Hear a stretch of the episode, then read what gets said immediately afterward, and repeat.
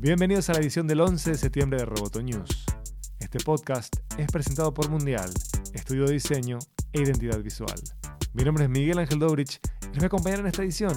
Quédense tranquilos que nuestra editora Natalia Ralde retornará el jueves. Vamos con las noticias. El Festival Internacional de Toronto comenzó el 6 de septiembre e irá hasta el 16 del mismo mes de 2018. En el canal de YouTube llamado TIFF Talks pueden seguir las charlas con actores, productores y directores. El canal del festival es uno de los mejores para disfrutar de clases magistrales.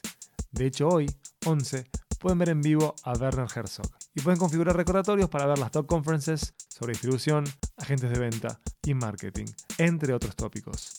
Recordá, TIFF con doble F, Talks, que se escribe Talks con K. Twitter lanzó una herramienta para retransmitir audio en directo, pero si tienes Android, vas a tener que esperar. En la cuenta oficial de Twitter, en Twitter, redactaron lo siguiente. A veces solo quieres hablar, sin estar en cámara. Estamos lanzando la emisión de audio solo para que tus seguidores puedan oírte, pero no verte. Los usuarios de iOS ya pueden utilizar esta nueva herramienta. Esta función se encuentra presente también en Periscope, que igualmente ha incluido la posibilidad de emitir en streaming solamente audio.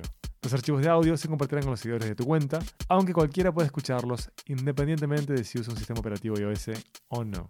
Y los oyentes podrán escribir en un chat de la retransmisión e interactuar con la persona que emitió el audio. El empresario chino Jack Ma, fundador del gigante del comercio electrónico Alibaba, anunció el martes que exactamente dentro de un año dejará la presidencia de la compañía para permitir que personas más jóvenes y con más talento asuman el liderazgo. Ma dejará la empresa en manos del actual director ejecutivo, Daniel Zhang, quien tomará posesión de su cargo el 10 de septiembre de 2019. Jack Ma será miembro de la junta directiva del grupo Alibaba hasta su junta anual de accionistas en 2020. Alibaba protagonizó en 2014 la mayor salida a bolsa de la historia en Wall Street. Anunció que el relevo es parte de un plan de sucesiones que lleva 10 años planeándose y que ha sido anunciado un año antes para garantizar una transición sin problemas. Amenaza Roboto es parte de Dopcast.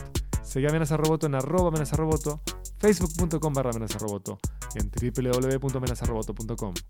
Hasta la próxima.